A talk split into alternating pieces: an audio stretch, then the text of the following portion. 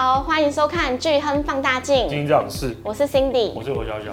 我们今天要来聊一下中国，嗯、因为近期啊，各个股市都在创新高，就中国，它一路南下，跟别人不同了，就有点逆向。那现在是抄底的好时机吗？绝对不是啊，它去年以来一路放了非常多刺激政策嘛。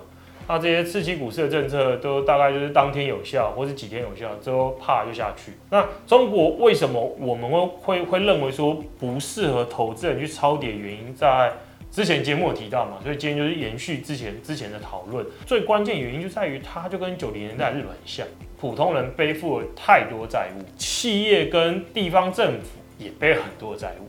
那所以当大家都背了非常多债务的时候，你自然而然就缺乏。去借更多钱来刺激消费的这个方式，所以中国目前问题就会是大家的需求不足。那这一点也从中国的生产者物价指数年增率、消费者物价指数年增率可以看出端倪嘛。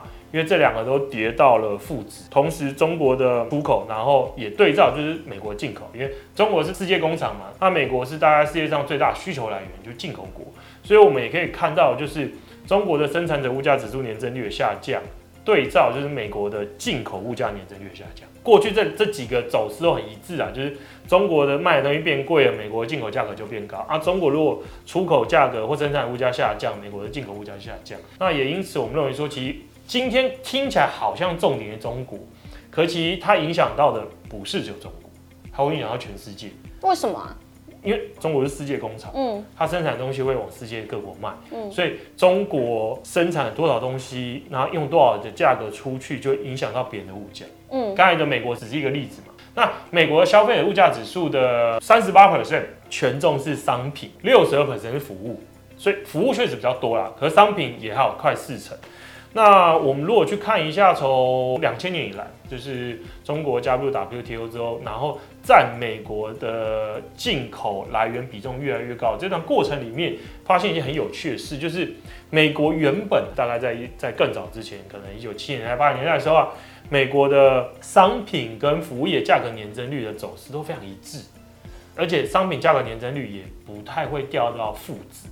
可是随着中国跟美国的贸易关系越来越紧密，在美国进口的比重越来越高的时候，就出现了很特别的现象，就是美国消费者物价指数这种商品价格年增率开始会出现负的增长，就是东西会变便宜，嗯，也是变便宜很多，不是变便宜一点。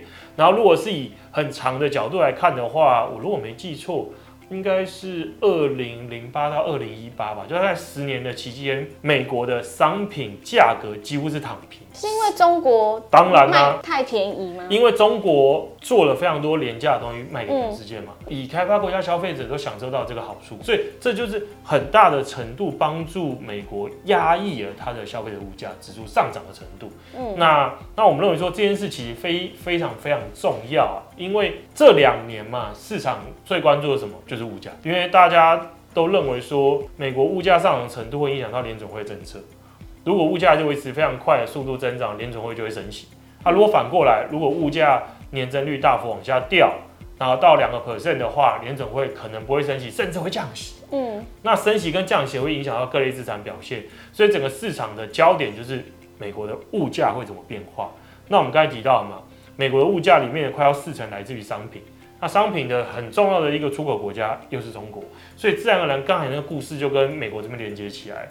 因为中国内部需求不足，同时它的青年失业率很高，那我自然而然就会希望说外部的需求补上我内部需求不足，让我的工厂可以全部顺利的开工，还是可以生产更多的商品。虽然说我是小价竞争，可是有工作做比没工作做好。嗯，也因为中国的削价竞争，所以我们预期中国在未来这段时间会继续向全世界输出通货紧缩，商品端的通货紧缩，越卖越便宜的意思吗？自然而然啊，嗯，当然就这样啊，因为。你要跟人家竞争，削价竞争，你就可以卖越多啊。嗯，所以美国这边就有机会看到商品的价格维持在很低，甚至回到之前的一个比较大规模的下降。嗯，那下降就看刚好可以抵消掉劳务这边价格的上涨。嗯，那整体的消费者指数、物价指数年增率，可能就会比预期的更快看到两个 percent。嗯，那联总会就可以重新不再需要因为通货膨胀失控而收紧货币政策，甚至是可以回到。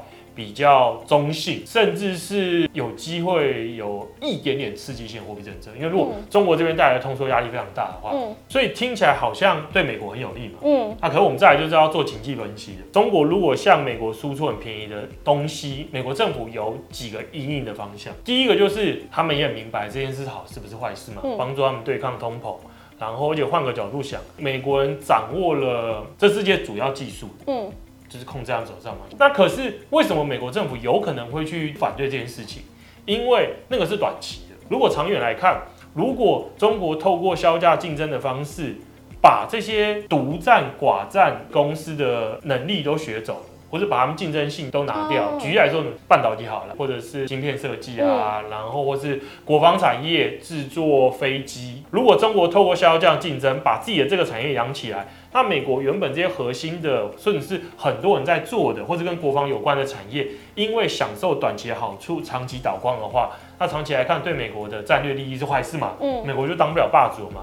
所以美国政府第一个看的一定是你销价竞争倾销给我是什么东西。首先会不会影响到我国防安全？嗯，会了的话，我绝对给你课关税。你降多少，我就课多少关税，四十 percent、六十 percent、八十 percent 嘛。这也是为什么川普又喊出了他上任之后要再度对中国科很高关税的原因。嗯，第二个是选票的产品，如果中国大量倾销汽车，某些州的选票就没了，我没办法放任他做这件事嘛。嗯，然后底特律的工人不是要全部回家吃自己？所以对于那种美国很庞大的选票生出来的东西。中国最好也不要倾销这一类，所以我们认为说，非国防跟选票比较无关的产品，就会是中国大量生产倾销给别人的关键。这些商品目前谁主要生产？一定就是新兴国家。对啊。所以对于那种产品重复度、竞争性质跟中国很接近的国家，我们认为说就是最大的受害者。嗯。你就要跟他一起削价竞争，嗯，不然你的订单就没了。他最受惠的就是美国这些已开发国家，因为他有消费者，他有需求。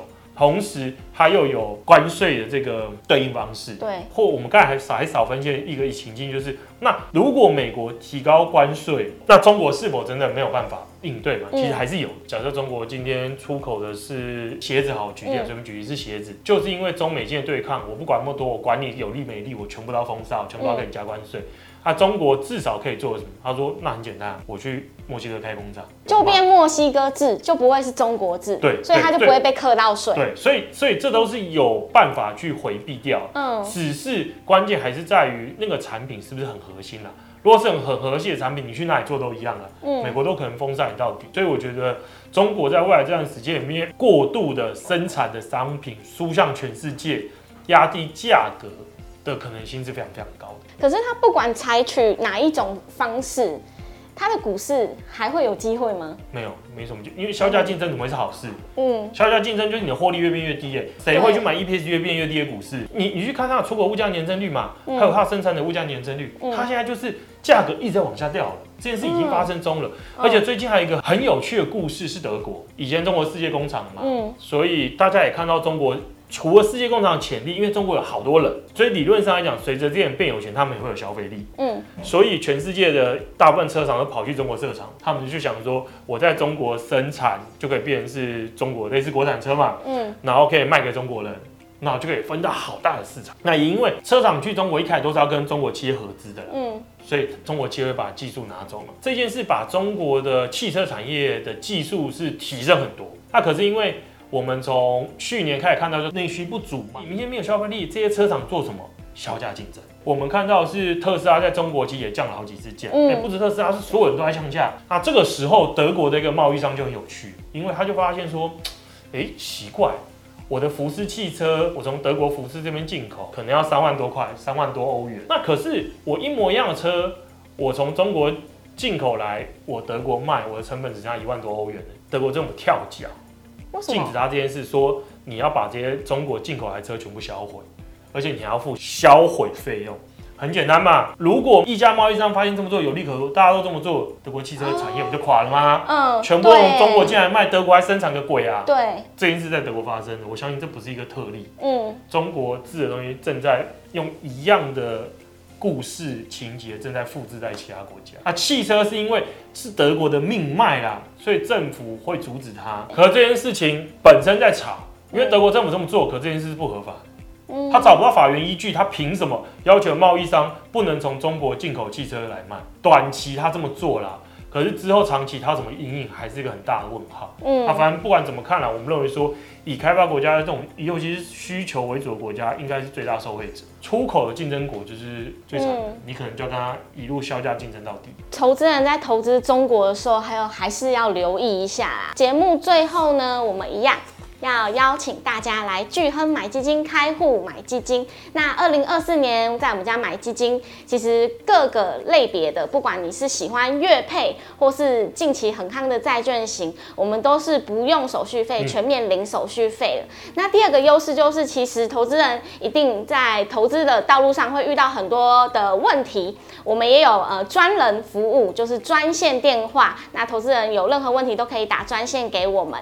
那第三个呢，就是。如果你用用我们放大代码 FUNDDA 开户的话，你还可以收到，就是我们呃投资研究部每季都会针对市场写一个每季的投资展望给提供给投资朋友们，那也是帮投资人把关超前部署整个经济的概况。那节目最后就谢谢大家收看，谢谢啊，拜拜，拜拜。